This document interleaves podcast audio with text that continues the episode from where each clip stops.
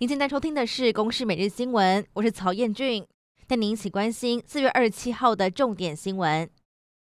国内新冠肺炎疫情新增五例境外移入确诊，分别从加拿大和菲律宾入境。除此之外，再新增一例本土确诊，是日前澳洲阳性机师案，也就是案一零九零的同住家人。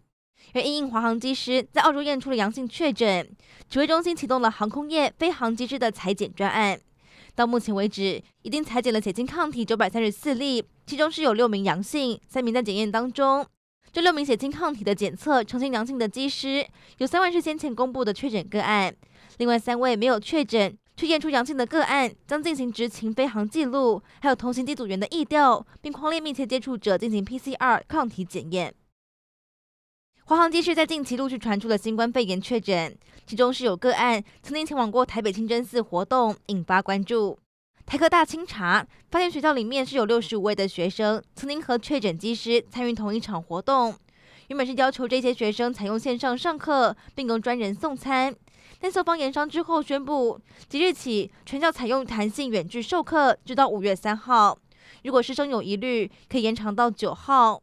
除此之外，因为台大和台师大有学生参与台北清真寺的活动，所以校方也宣布，曾经有参与活动的学生一律采用远距教学到五月三号。台博旅游泡泡的后续买气不佳，交通部也曾经表示，不排除对旅游泡泡实施补贴来刺激买气。部长王国材指出，目前的主要价差还是因为要增加 PCR 的检测费用。而且出国之前和返台之后都要各做一次，所以未来的补贴可能会朝这个方向进行。水情吃紧，台湾的第一长河流浊水溪在二十六号出现了下游断流现象。第四河川局就指出，超过半年中南部的降雨不明显，导致河川干枯，现在只能够祈求老天爷赶快下雨，缓解旱象。台北市的松山警分局在日前发生一名教官在凌晨酒后和人发生口角冲突，导致有黑衣人闯进中仑派出所，还砸毁了电脑萤幕。所长当时宣称，因为停电忘记复电重启监视器的设定，所以没有拍下当时的画面。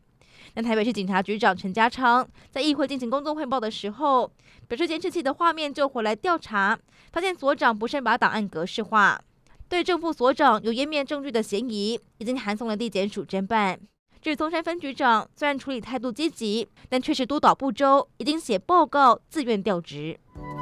以上内容由公视新闻制作，感谢您的收听。